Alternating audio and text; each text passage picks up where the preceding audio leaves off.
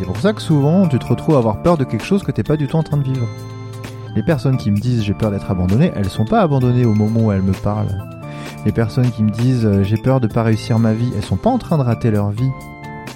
Mais par contre, elles vont aller projeter quelque chose, un espèce de souvenir qu'elles ont déjà vécu, une, émotion qui s'est cristallisée et qu'elles n'ont pas pu exprimer à l'époque, et elles vont euh, le, projeter dans le futur en se disant ah là là, qu'est-ce qui va se passer si, si, si, si, machin.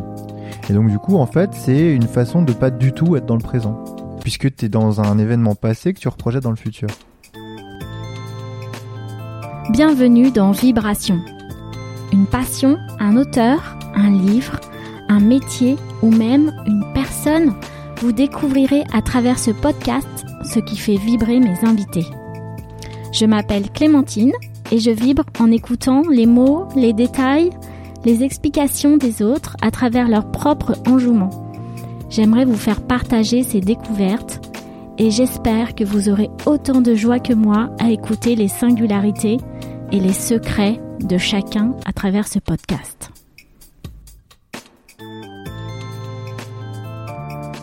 Pour commencer la saison numéro 2 du podcast Vibration, je voudrais vous remercier plus de 1000 fois, car vous êtes plus de 1000 auditeurs uniques à avoir vibré avec la saison 1 du podcast. Ça me fait super plaisir d'arriver à toucher autant de personnes pour partager les vibrations de mes invités. La saison 2 commence maintenant.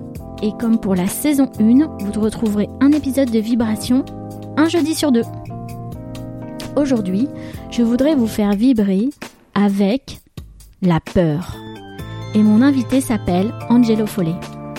Angelo est musicien, producteur d'albums, thérapeute et créateur d'une page Instagram du nom de Balance ta peur. Allez voir sa page, abonnez-vous, je suis sûre que vous allez devenir accro. Alors voici un résumé de ce que j'aimerais euh, vous donner aujourd'hui dans cet épisode avec euh, mon invité. I am the solution of my life. Euh, merci d'être bon et mauvais, gentil et méchant, sympa et chiant, généreux et égoïste, beau et moche, propre et sale, fidèle et infidèle, heureux et malheureux, Aimable et détestable, intelligent et idiot, altruiste et narcissique, libre et dépendant, amour et peur à la fois. Un sentiment que nous connaissons tous depuis bébé et tout au long de notre vie, la peur. Balance donc ta peur. Aujourd'hui, je suis hyper touchée, hyper contente euh, de parler à ce micro de cette vibration toute particulière qu'est la peur avec mon invité Angelo Follet. Bonjour. Très belle introduction. Merci. Angelo a ouvert depuis plus d'un an un compte Instagram où les personnes qui le suivent peuvent balancer leur peur en quelques mots. Donc euh, j'ai, euh, je, suis ton compte moi-même depuis plusieurs mois. Et euh, j'ai été très touchée par euh, la manière dont euh, les personnes se livrent et dévoilent leur vulnérabilité et attendent aussi un retour et un espoir à travers tes réponses. Donc toutes ces peurs qui arrivent sur ton compte, sous forme de messages que, que tu reçois, que tu lis, tu réfléchis, tu proposes une réponse. Au départ, comment t'es venue cette idée de proposer cet espace de discussion? C'est complètement égoïste. Euh, au départ, euh, au départ, mais c'est même pas au départ en fait, c'est toujours le cas. Euh, c'est quelque chose dont j'ai besoin.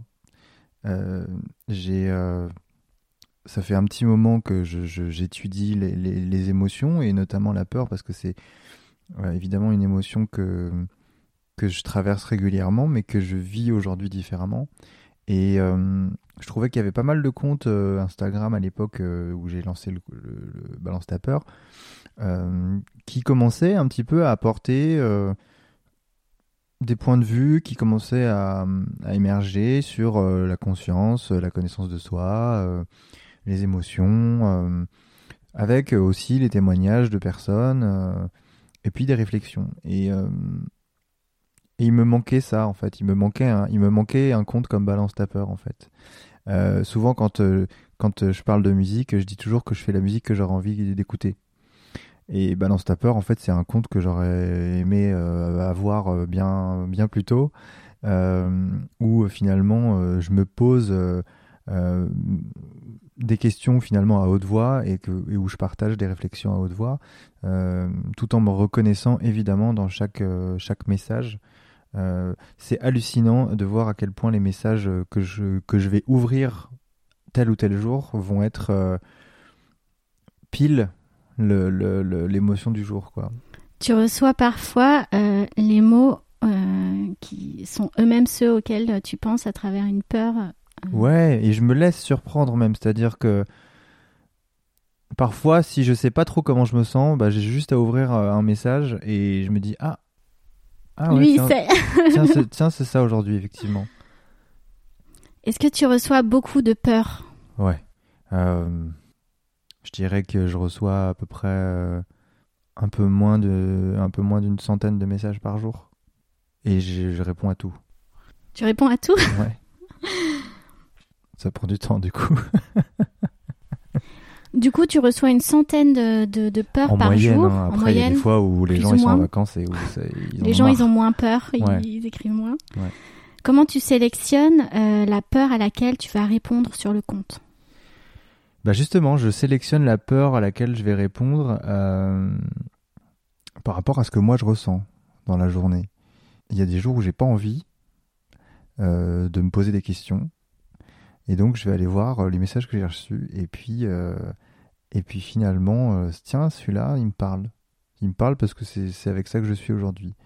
Après, je ne réponds pas aux peurs directement dans le sens où je ne suis pas là pour apporter des solutions. Je réponds comme si je me parlais à moi-même, en fait. Hein. Puisque au moment où je choisis la peur, c'est de la mienne dont il s'agit. Et donc, à chaque fois que tu produis une réponse, tu dessine un croquis avec euh, quelques mots seulement. Ensuite, euh, euh, on peut lire une phrase ou deux de résumé, je dirais, de la peur et de la réponse. Et puis, dessous, un texte qui permet d'analyser un peu plus en profondeur la peur et de trouver des, des solutions. Alors, c'est ça que j'aime bien aussi, c'est que c'est pas seulement analyser la peur, c'est aussi trouver euh, un espace de solution dans tes réponses. Hmm. Alors, les croquis, c'est c'est toi qui les fais aussi? Non, c'est ma femme qui les fait. Ah, c'est ta femme? Ouais. Donc euh, c'est elle qui me relie aussi. Donc s'il y a des fautes, bah, c'est de sa faute, hein, du coup. si elle entend ça, elle va, elle va criser. Et donc c'est elle qui dessine parce que c'est son métier, elle est illustratrice. Et puis, euh, et puis finalement, je me suis dit, c'est intéressant aussi de comment de pas être trop, pas uniquement dans l'intellect, mais aussi dans l'imaginaire. C'est-à-dire euh, finalement qu'un dessin aussi peut évoquer des choses euh, très profondes euh, sans qu'il y ait forcément une réflexion derrière, comme moi je peux avoir, parce que moi je suis très dans la réflexion et elle, elle va être très dans la justement dans l'expression quoi, l'expression visuelle quoi. Et donc du coup, on se concerte à chaque fois. Je lui dis ah bah tiens j'ai envie de parler de ça. Je lui envoie le texte, je lui envoie les mots. Puis euh, elle réfléchit puis elle m'envoie des choses et euh, on n'est pas toujours ensemble donc euh, du coup elle m'envoie des propositions. Puis je fais mon marché et puis après on réfléchit ensemble aux mots qu'il va y avoir sur le, croquis. Et, et, voilà, on avance comme ça et puis c'est comme ça que c'est comme ça que ça a commencé en fait le le fait qu'il y ait des, des illustrations. Est-ce que tu as l'impression dans les messages que tu reçois qu'il y a des peurs qui sont plus féminine ou plus masculine, tu, euh, qu'il y aurait des peurs genrées? Je dirais pas que, les, que la peur est genrée. Par contre, effectivement, il peut y avoir euh, le partage d'une femme qui me dit j'ai peur des hommes parce que j'ai vécu telle ou telle chose ou que je n'ai pas vécu telle ou telle chose. Je crois pas que ce soit genré. Je pense que c'est plus euh, propre à l'histoire de chacun et de chacune. Et c'est pas toujours lié au genre cette même femme euh, qui, pourrait avoir peur des hommes parce qu'elle a manqué de ça ou qu'elle a eu trop de ça, peut-être que si c'était un homme qui avait vécu ça, il aurait la même peur en fait. Donc euh, je crois pas qu'il y ait de je crois pas qu'il y ait de genre dans ce que je reçois ou en tout cas dans les peurs que je reçois. et puis je je vois pas quel serait l'intérêt pour moi en fait de considérer que ce soit plutôt une peur qui appartient aux femmes et une peur qui appartient aux hommes ou à un autre genre qui serait ni l'un ni l'autre. Et est-ce que parfois tu as l'impression que tu pourrais dire qu'il y a des peurs plus grosses que d'autres euh, Tu pourrais les classifier il, y a des, peurs qui sont, plus grosses que d'autres, effectivement. C'est-à-dire qu'il peut y avoir euh, différents degrés. Euh, la petite appréhension que tu as avant de commencer l'interview, c'est une petite appréhension. Tu sais que ça dure 2-3 minutes, tu sais que ça va passer et tu sais que c'est pas grave, tu sais qu'il n'y a pas d'enjeu particulier. Bon, tu la vis. Et puis il y, a, des peurs qui s'accumulent et qui deviennent des grosses angoisses. Où là, euh, moi, à une époque, je me retrouvais à plus pouvoir prendre le métro. J'étais angoissé à l'idée d'être euh, enfermé, en fait, tu vois. Euh, donc à chaque fois, je, vais sortir du métro dès que je sentais que l'angoisse elle montait. Et d'un coup, évidemment, quand j'étais dehors, ça allait mieux, tu vois. là, évidemment, ça n'a rien à voir avec le métro. Ça a à voir avec le fait d'avoir cumulé des peurs qu'on n'a pas réussi à traiter ou qu'on n'a pas réussi à exprimer. Euh, donc du coup, elles s'accumulent et elles prennent forme à des moments qui n'ont a priori aucun rapport avec le contexte. Donc, euh, si tu veux, euh, si je m'étais dit merde, j'ai peur du métro, j'aurais traité une espèce de un niveau de peur qui aurait été assez superficiel, alors que derrière, il y avait la peur de perdre le contrôle, la peur, de d'être enfermé, etc. Tu vois Et là, il y avait un enjeu qui était pour moi l'ordre de l'ordre de la liberté. Ça n'a rien à voir avec le, moyen de transport, quoi, tu vois. Donc euh, oui, oui, il y, a différents niveaux de peur. Après, euh, je pense que c'est pas parce qu'il y a des petites peurs que la souffrance qu'il y a derrière est moins moindre, tu vois. Euh, on peut très bien avoir le petit stress avant de monter sur scène, mais que ce soit aussi énergétivore que de sauter en parachute ou que de se dire au fait que faut que je fasse un tour du monde, j'ai envie de me lancer et je pars tout seul, tu vois c'est plutôt il y a, y a, différents degrés de peur mais par contre je pense que derrière la souffrance elle peut être euh, aussi forte si c'est une petite appréhension que si c'est une grande angoisse. Effectivement la, les, quand bien même les peurs seraient plus petites elles peuvent tout de même euh, prendre énormément de d'énergie euh, et, même presque annihiler la personne. Quand bien même c'est ça, ça, a l'air d'être une petite une petite peur. Oui il y a, y a le principe de la peur c'est que elle a un double enjeu, c'est qu'elle crée de l'inertie et en même temps elle sert à nous mettre en mouvement. Donc euh, quand on est face à la peur euh, euh, de manière très très archaïque, si tu veux, il n'y a pas dix mille réactions, que soit il y a l'attaque, soit il y a la fuite, soit il y a l'évitement, soit il y a effectivement l'enquistement ou l'inertie. On a vraiment que quatre grands réflexes pour survivre à un danger et donc à la peur archaïque, quoi, si tu veux. Effectivement, il y a beaucoup de personnes qui témoignent du fait d'être handicapé ou d'être euh, euh, paralysé par la peur. Euh, ce qui est aussi une façon de survivre. C'est-à-dire que du coup, de ne pas te mettre en mouvement alors que tu en aurais envie, bah, t'évites d'échouer, t'évites de tomber, t'évites de te tromper.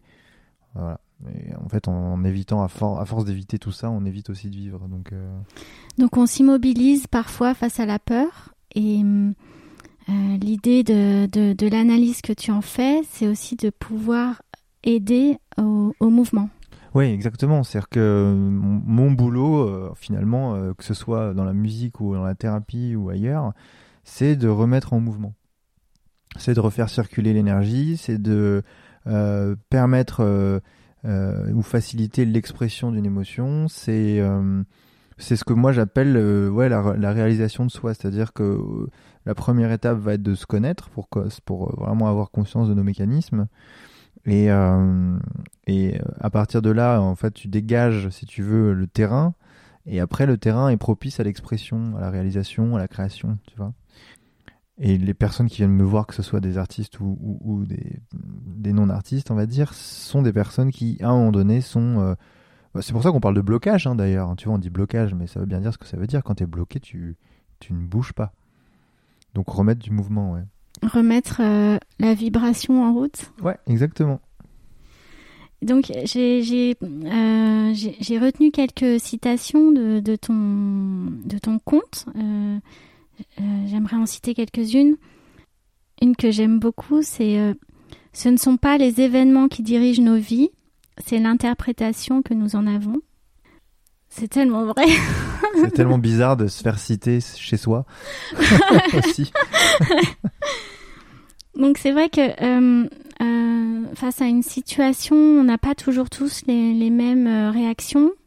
on, peut, on peut avoir peur, on peut être en colère, on, on peut être triste.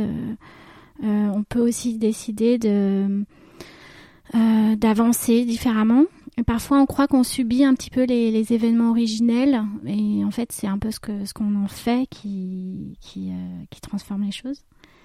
En fait, ça, ça, ça, ça te vient d'où tout ça, Angelo Je veux dire, tout ce que. C'est simple, je suis un génie connecté à Dieu et, voilà. non, évidemment que c'est évidemment que c'est des enseignements que j'ai reçus, que ça vient absolument pas de moi au départ, mais ça vient même pas des gens qui me l'ont enseigné, si tu veux. C'est des réflexions que, que, que j'ai reçues de, de la part de mes mentors, qui sont toujours mes mentors aujourd'hui, euh, de la part de bouquins, de voilà, de réflexions que des, philosophes, des sages, des médecins, des des euh, personnes qui sont dans la réflexion sur, ce, sur ce type de sujet ont eu. Et si tu veux, moi, la, le principe, c'est que je n'ai pas, je, n'ai jamais pris pour acquis ces phrases, je les ai expérimentées. Et c'est en ça que le compte Instagram, il a sa limite. C'est pour ça que j'aimerais proposer plus d'événements. Parce que hum, j'insiste, mais vraiment, euh, ne croyez pas ce que je marque, ne croyez pas ce qui vient d'être écrit, expérimentez-le, testez-le, vérifiez. Parce que de, comprendre une phrase, ça on sait le faire, on est allé à l'école, machin, on peut, ça peut nous faire une espèce d'effectivement d'un coup de soulagement ou d'ouverture de dire ah ouais putain c'est ça, tu vois. Mais en fait ça va soulager uniquement le mental qui cherche la vérité. Ça va pas forcément faire bouger et mettre en mouvement euh, effectivement le corps, la vibration et donc la vie. Et donc du coup, euh, ce qui est intéressant, c'est que les enseignements que j'ai eus sont toujours passés par le corps, par le mouvement, par l'expérience. C'est pas des phrases qu'on m'a dites et on m'a dit bah vas-y réfléchis là-dessus et puis tu reviendras me voir quand tu auras compris. Et t'as deux heures pour faire une rédaction. c'est ça, c'est pas une, pas une, pas une, une rédac quoi. Euh, donc ce sont des, ce sont des enseignements que j'ai reçus, que j'ai expérimentés, que j'ai vérifiés et que je mets en pratique tous les jours. Il n'y a pas une journée où ce que je dis, je suis pas en train de le, le vivre ou de le faire. Je ne peux pas parler de quelque chose de théorique euh, que je n'aurais pas moi-même euh, expérimenté ou traversé. Après, euh, bien sûr que maintenant que je commence à digérer l'enseignement que j'ai reçu, que je commence à avoir mes propres réflexions, c'est un peu comme si j'étais un espèce de... Là, je suis à quoi ma crise J'ai passé ma crise d'ado, en fait, et du coup, ben euh, j'ai reproduit ce qu'on m'a enseigné. Après, je l'ai, je l'ai déconstruit parce que j'avais besoin de le déconstruire. Et maintenant, je me le réapproprie avec euh, mes propres réflexions, mes propres pensées. C'est aussi pour ça que je commence à écrire un bouquin. C'est parce que je sens que là, j'ai euh, assez de matière, si tu veux, pour pouvoir proposer une vision, proposer quelque chose. Donc, effectivement, sur tout ce que j'écris, la racine des enseignements c'est quelque chose que j'ai reçu. En revanche, la formulation et la, hum, la manière de les, de les traduire ou de les euh, retransmettre euh, est passée par mon filtre, est passée par mon expérience. Et du coup, c'est comme ça que moi, après, je vous les reposte ou retransmets en fait.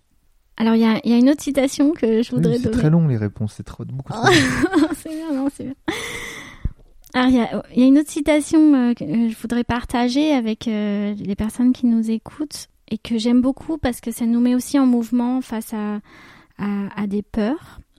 C'est euh, vivre, c'est prendre le risque de se tromper, d'échouer, de tomber, de rater, de ne pas plaire, de ne pas être approuvé, d'être vulnérable, de s'ouvrir, de vivre. Donc en fait, ce que ce qu'on lit ici aussi, c'est l'idée que euh, vivre, c'est pas forcément euh, tout faire pour réussir ou pour que tout soit positif, mais en tout cas pour arriver à, à enchaîner les envies et, et, surpasser les peurs, quitte à ce que ça marche pas. Il y a vraiment cette je crois que c'est une phrase qui, qui a plombé euh, une grande partie de la population mondiale. C'est l'idée qu'il faut réussir sa vie. On est vivant. Bon bah voilà, on a réussi. enfin, ouais, il y, a vraiment ce truc-là de réussir, ça veut dire quoi en fait Au nom de quoi? Est-ce que réussir, c'est euh, gagner plein d'argent, c'est connaître l'amour, c'est euh, avoir compris euh, quelle était l'origine du monde, c'est faire des enfants et bien les éduquer, c'est quoi en fait? Ça, c'est c'est vraiment des, des, questions que évidemment que tout le monde se pose, sans remettre en question cette notion de réussir sa vie en fait. Pour moi, il y a c'est un non-sens en fait. Après, euh, c'est un non-sens parce que j'ai traversé aussi des périodes où j'ai cherché à réussir ma vie. Évidemment que j'arrive pas avec l'espèce de parole sainte, euh, tu vois, et, de vérité, euh, mais avec mon bagage de mec qui a fait tout ce que je dis qu'il faut pas faire, quoi. avec les casseroles. Bien sûr. Et c'est même pas qu'il faut pas les faire, c'est qu'en fait, euh, c'est la conclusion que j'en ai aujourd'hui. Peut-être que ça bougera dans deux ans, dans trois ans, dans six ans. Mais en tout cas, euh, moi, ça m'a enlevé une grosse épine du pied. Je voulais avoir ton avis euh, sur cette idée aussi. Pourquoi, à ton avis, on a autant de peur Parce que moi, tu vois, si je commence à réfléchir et à, bien lister mes peurs, je pense que je pourrais vraiment écrire une liste interminable de peurs. Et pourtant, pourtant, je, suis en mouvement, euh, je, fais, plein de choses. Je pense que je les surpasse un peu tous les jours, toute la journée. Mais, mais pourquoi, pourquoi on est aussi, euh, pourquoi on a autant de peur? Pourquoi on a autant de peur? Pourquoi on a peur en fait? Ouais, pourquoi on a peur aussi La peur, elle est, elle est utile quand il y a un véritable danger. Mais là, moi, je veux pas te parler de. J'ai peur euh, des, pas peur de des souris. par un lion, euh J'ai peur des souris en vrai, mais euh, tu vois, c'est pas une vraie peur, ça. C'est plutôt une phobie peut-être ou une. Ça, je saurais pas diagnostiquer ça tout de suite comme ça en deux minutes, parce qu'il me faut un peu plus de temps. Mais mais la l'utilité la, de la peur est la survie. Donc la survie, c'est quoi? C'est c'est savoir comment réagir en cas de danger réel. Donc effectivement, ça peut être genre t'es euh, menacé euh, par quelqu'un qui a une arme, t'es au milieu de la jungle et il y a un lion qui est prêt à t'attaquer, euh, t'es au bord d'une falaise et t'es à deux doigts de, de, tomber, tu vois. Enfin, la peur, elle est utile dans, dans ces cas-là. Pourquoi on a peur alors qu'il n'y a pas de danger? Tout simplement parce mm. qu'en fait, psychologiquement, si tu veux, il y a des choses que nous avons vécues tout petit qui ont été des mini-traumatismes ou des gros traumatismes pour certains. Les mini-traumatismes, c'est quoi? C'est euh, maman s'absente parce que euh, elle va chercher le courrier en bas, elle te prévient pas, et toi, en fait, petit, tu dis ok, bah ça y est, je vais mourir, elle m'a abandonné. Et ça, c'est vrai que c'est, y a, on a très peu été éduqués comme ça dans la parentalité à communiquer avec les enfants. Si tu préviens ton enfant, tu lui dis je vais descendre, je reviens dans une minute, je vais chercher le courrier et je, suis, euh, je ne t'abandonne pas et je reviens. Tu vas voir, l'enfant, il va, il va être tranquille. Et en fait, tous ces petits manques, tous ces petits défauts de communication, toutes ces, bah, finalement, euh, toutes ces ignorances euh, que, que, que, nos parents ont eues, parce que ça, ça t'apprends à être parent que quand t'es parent, en fait, hein, t'apprends pas avant. du coup, vont, ça va créer des, ça va créer des manques comme ça, des, petits traumatismes. Et euh, ce, après, c'est ce qu'on va appeler les blessures, etc. Enfin, tu vois, quand les gens parlent de blessures d'abandon, en fait, il s'agit de ça, quoi. Et donc, en fait, ce petit truc qui est arrivé une fois, deux fois, trois fois, qui est anodin dans le quotidien, tu vois.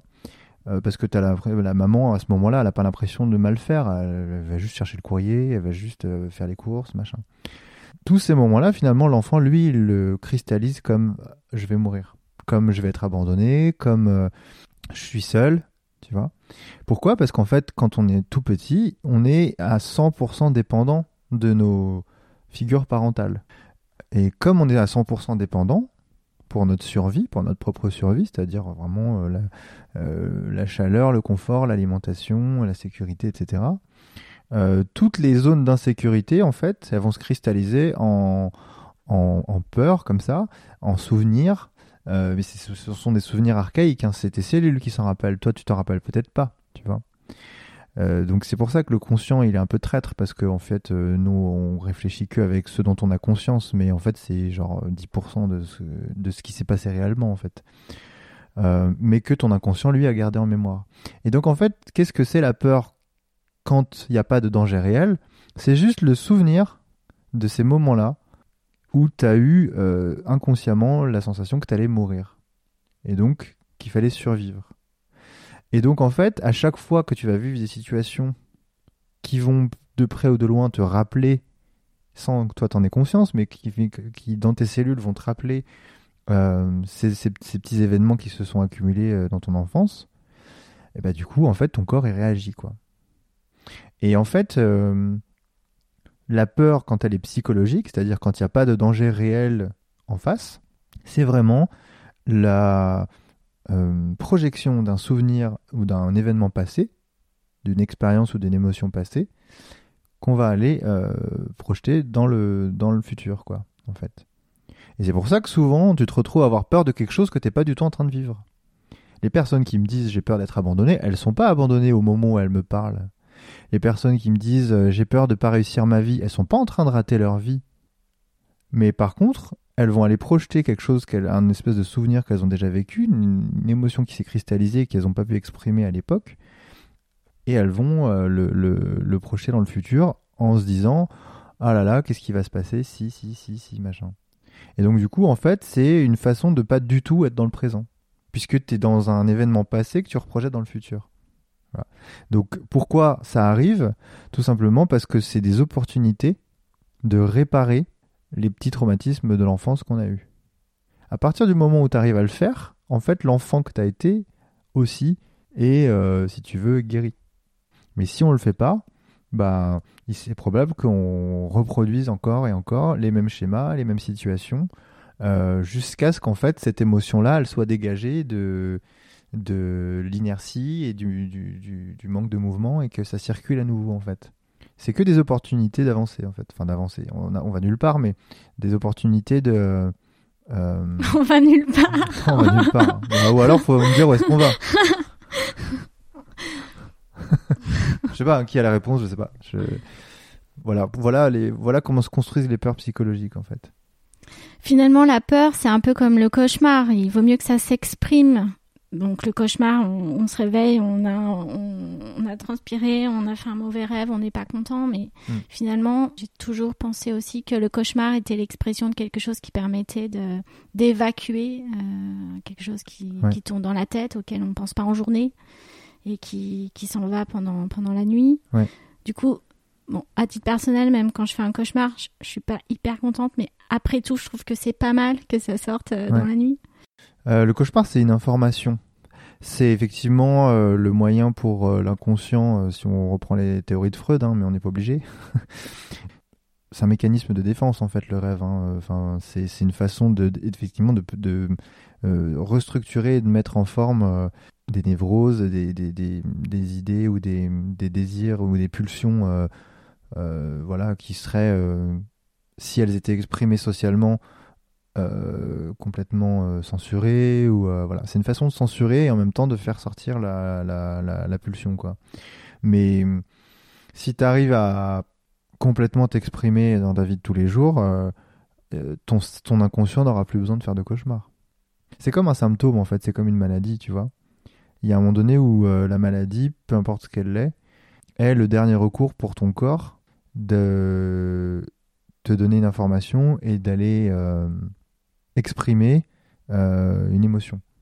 Au bout d'un moment, en fait, quand tu commences à te connaître et quand tu commences à vraiment euh, traverser tes émotions et les vivre pleinement, qu'elles soient dégueulasses ou qu'elles soient euh, jolies, en fait, ton corps, il a plus besoin de traiter l'info. Mais quand tu fais des cauchemars ou quand tu as une maladie, c'est pareil, en fait. C'est à un moment donné une, information que toi, tu pas... as refusé de traiter, en fait. Inconsciemment, hein, mais... Et la peur aussi. Et la peur, euh, la peur est une information, mais si tu veux, alors là, si on rentre, dans le détail de ce qu'est la peur euh, et qu'on le met, euh, on met la peur dans le groupe des émotions, on va dire les émotions principales, quoi. La peur, tout comme n'importe quelle émotion, c'est une construction mentale. Donc je vais dire un truc qui peut paraître paradoxal, mais une émotion, c'est mental. c'est la structuration de la pensée qui va aller mettre des mots sur un ressenti.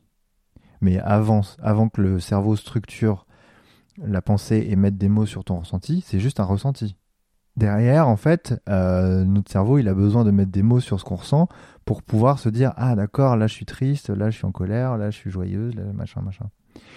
Euh, mais au départ, en fait, on a juste une information. Au départ, il y a juste une vibration. Au départ, il y a juste une énergie.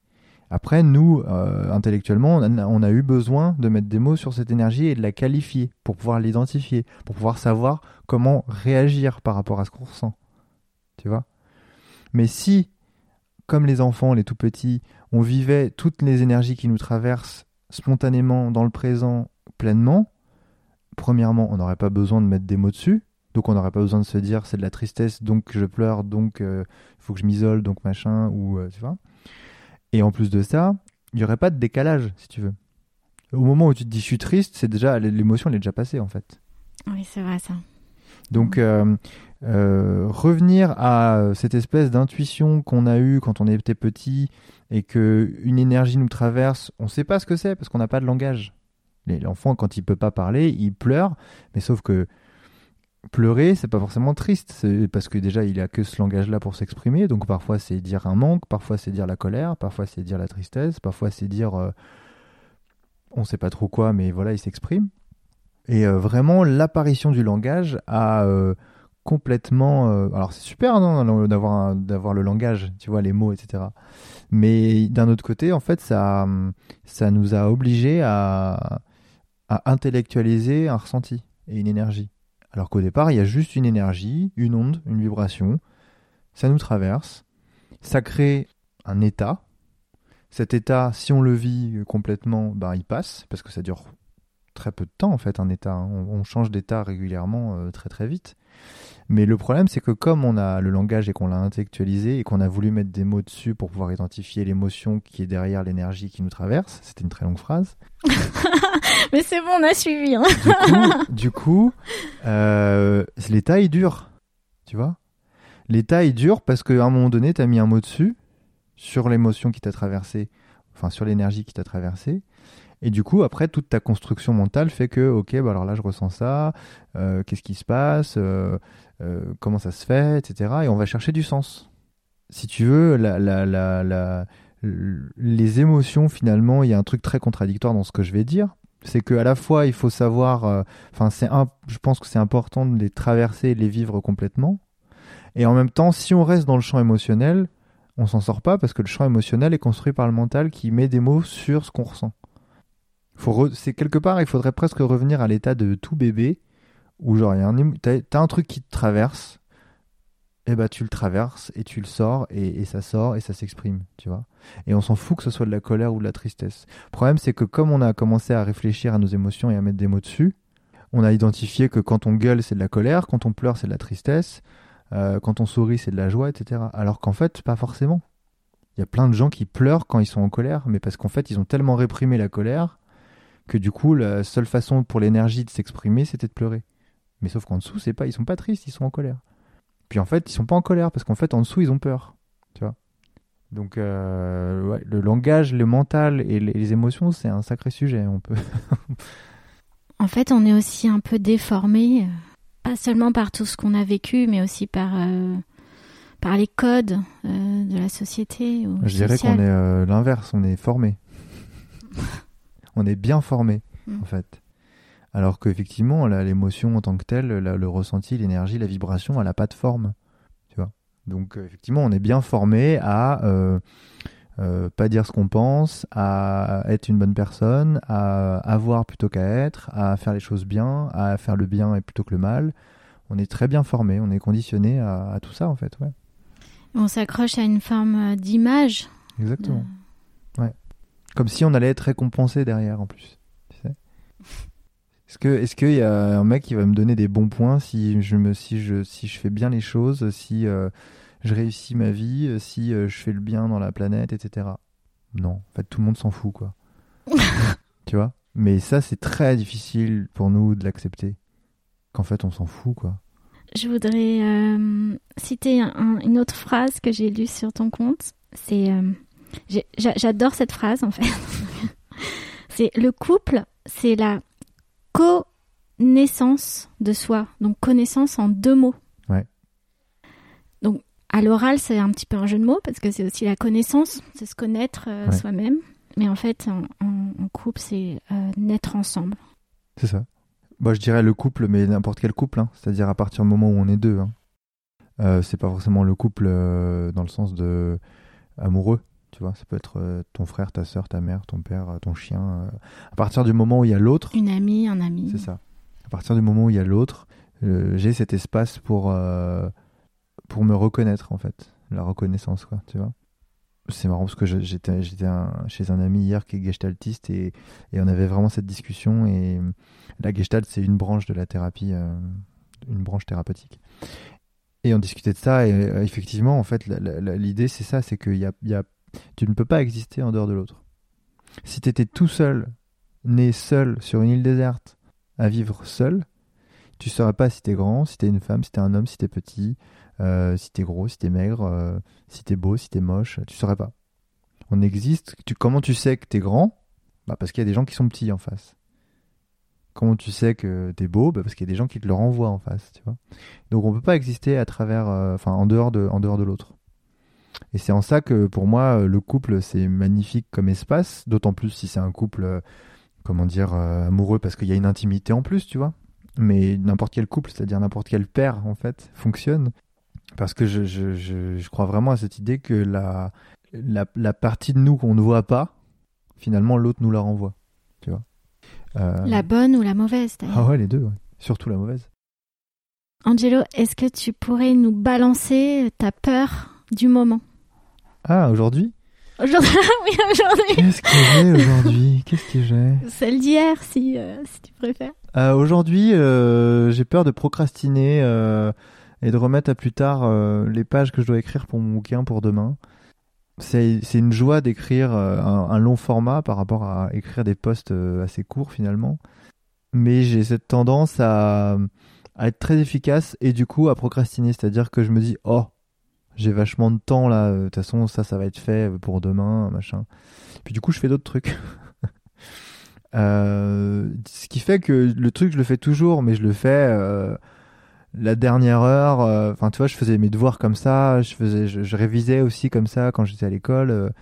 Je compte un petit peu sur ma, ma- ma- mon efficacité pour euh, souvent pour faire les choses, alors que en fait, euh, en, en urgence. ouais, alors qu'en fait j'ai du temps, tu vois, c'est con, mais j'avais du temps et là j'en ai plus, donc je vais devoir faire ça cet après-midi, tu vois.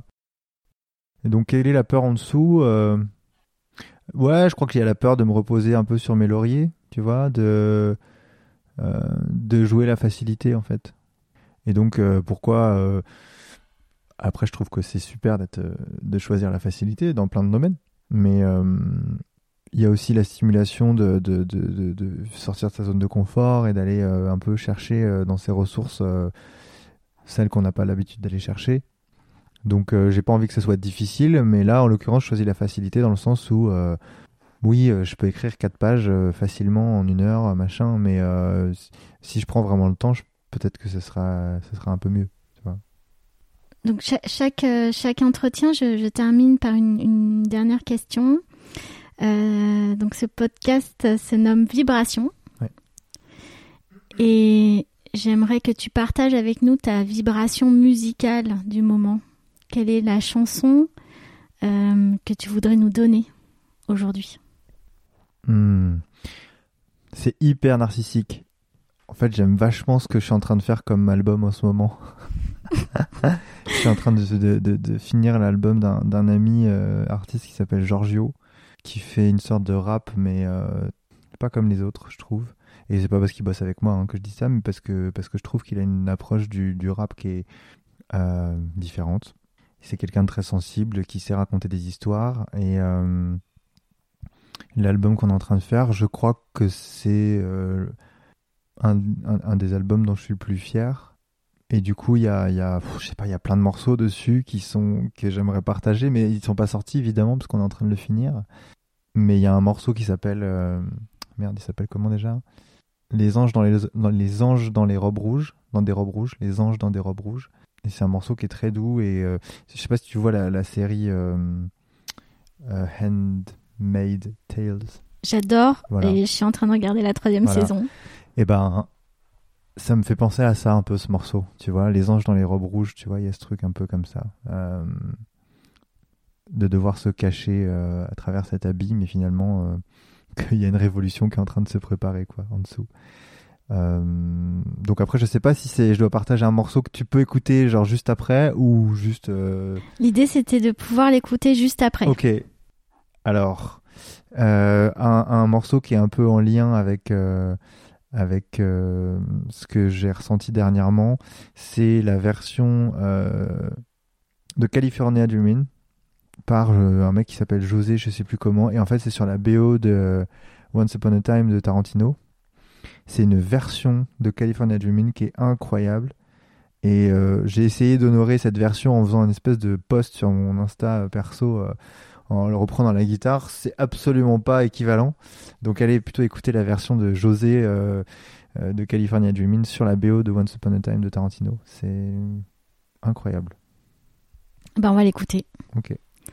Merci beaucoup, Angelo. À C'était un plaisir de discuter avec toi. Et euh, euh, on vous laisse vibrer avec vos peurs et à très vite. Merci. All the leaves are brown and the sky is gray.